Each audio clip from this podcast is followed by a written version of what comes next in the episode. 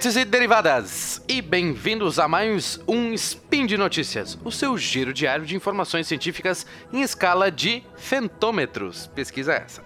Hoje é dia 1 de Driadan no calendário Decatrian, ou 27 de março naquele outro que ainda insistem em usar. E lançaremos o Spin de Notícia 502. Falaremos hoje de tratado entre Estados Unidos da América e Brasil para uso do centro de lançamentos de Alcântara. E primeiro feixe de elétrons no Sirius, o acelerador de partículas brasileiro. Speed Notícias.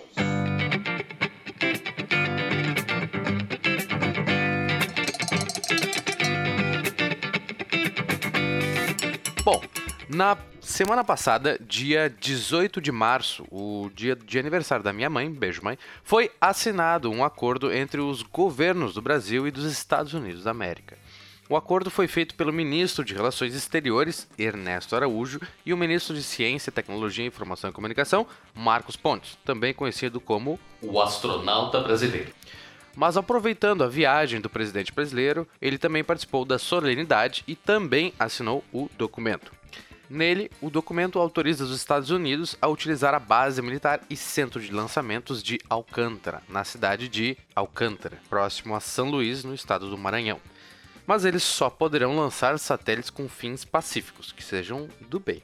Esse contrato de aluguel só foi possível porque o Brasil também assinou um contrato, um acordo de salvaguarda tecnológica.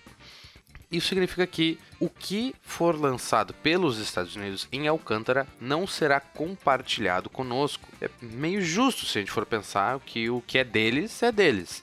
Contudo, vamos ter de confiar na palavra dos americanos sobre seja lá o que for que eles queiram lançar, pois não poderemos abrir e ver, já que isso seria roubo de tecnologia. Tal acordo já foi firmado durante o governo do Fernando Henrique Cardoso lá no ano de 2000. Contudo, o acordo, na época, foi barrado pelo Congresso Nacional. O mesmo pode acontecer agora, mas via apelo presidencial por Twitter, é apontado que anualmente o mercado de lançamento de satélites move 5 bilhões de dólares. Então a gente quer um pedacinho disso aí. Mas por que Alcântara se os Estados Unidos já possuem o famoso Kennedy Space Center no Cabo Canaveral, na Flórida? A posição da base de Alcântara é muito vantajosa, já que fica apenas 250 quilômetros ao sul da linha do Equador. Isso exige menos queima de combustível no lançamento e um payload, ou uma carga útil, muito maior. But why? Já que a Terra é redonda e gira, pelo menos para os que não são terraplanistas, a velocidade radial sobre o Equador é maior do que próximo aos polos, próximo ao eixo de rotação. Por exemplo, imagine um disco de vinil, um LP. Talvez é um exemplo não muito contemporâneo, mas é o melhor que eu consigo pensar agora. Bom, se colocarmos o dedo sobre a borda externa do disco a fim de acompanhar o giro, temos uma velocidade alta se compararmos a colocar o dedo na borda interna do disco, sobre o selo do disco. Então, Quanto maior a distância do eixo de rotação, maior a velocidade radial, isso é, relativo ao raio, por isso radial. Na linha do Equador é onde temos essa maior distância na Terra. Essa diferença de velocidade é somada à velocidade que o foguete deve alcançar, assim exigindo menos combustível. Mas esse não é o único fator. A maioria dos satélites que orbitam a Terra, eles, eles giram numa órbita ou num círculo próximo à linha do Equador, principalmente se forem do tipo geoestacionário. Se lançarmos algo a partir da Flórida, a inclinação máxima de lançamento do foguete e o desvio que ele terá de fazer para chegar na órbita final cortam significativamente o peso útil de carga. Para um mesmo foguete, por exemplo, a carga máxima de 6 toneladas se lançado nos Estados Unidos, ela vai ser de 10 toneladas se lançado de Alcântara. É quase o dobro.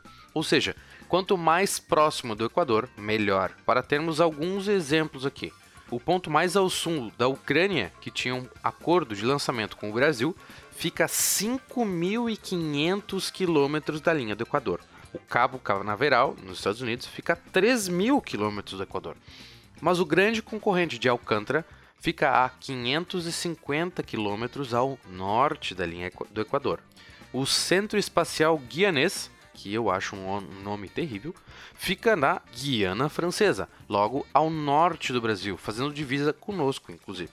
Esse centro espacial é o ponto utilizado pela Agência Espacial Europeia, já que a Guiana Francesa é uma parte ultramarítima da França e, portanto, é União Europeia. De lá, por exemplo, que será feito o lançamento do telescópio espacial James Webb, que a gente tanto fala aqui no Spin de Notícias, que vai ser feito só em 2021. A Ucrânia, que já tentou esse acordo conosco em 2006, é, foi cancelado por não apontar lucros futuros ao Brasil.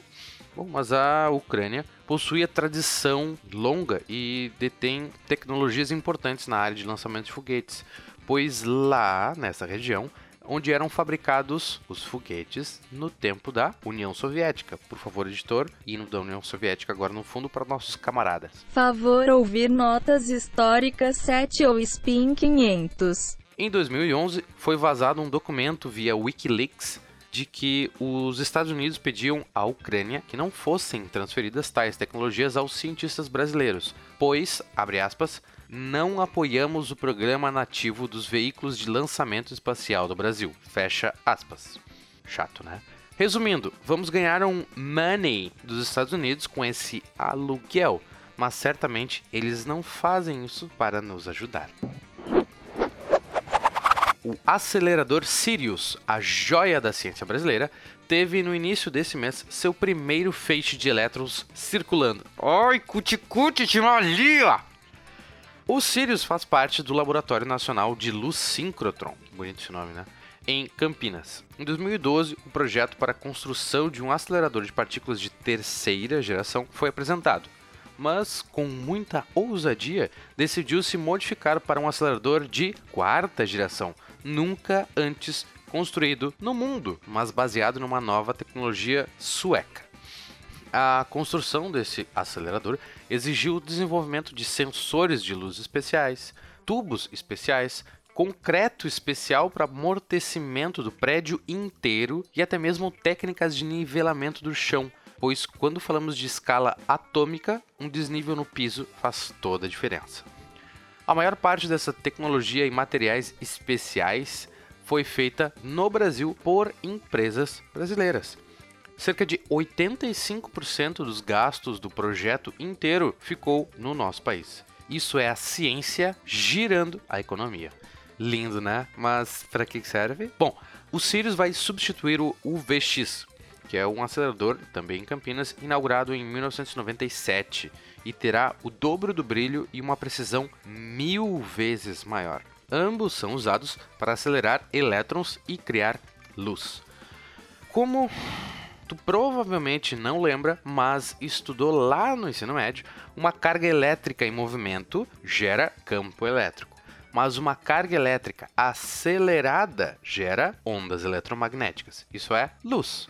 Assim, o Sirius tem um tubo circular de pouco mais de 500 metros de circunferência, onde elétrons são acelerados a velocidade próximas à da luz, gerando uma ampla variedade de espectro eletromagnético, infravermelho, ultravioleta e até raio-x.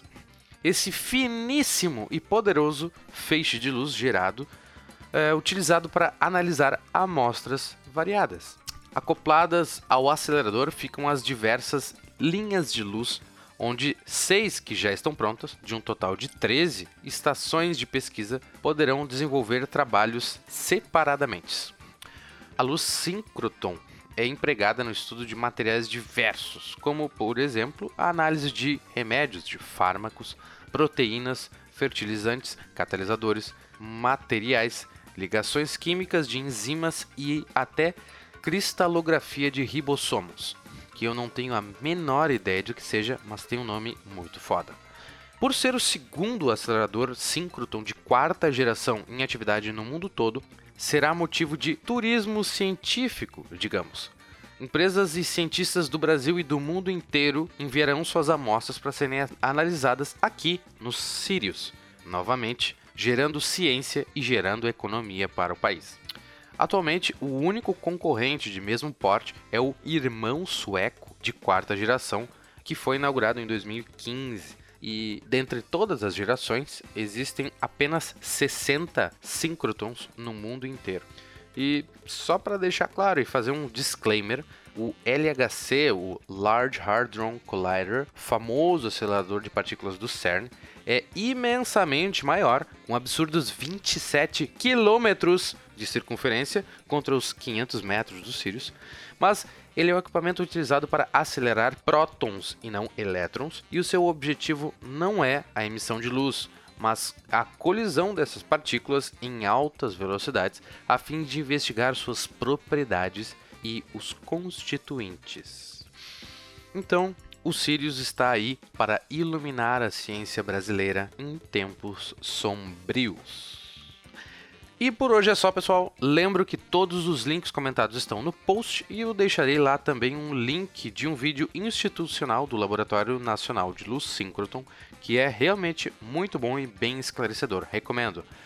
Também no post, deixe o seu comentário, elogio, crítica, correção ou partícula elementar preferida.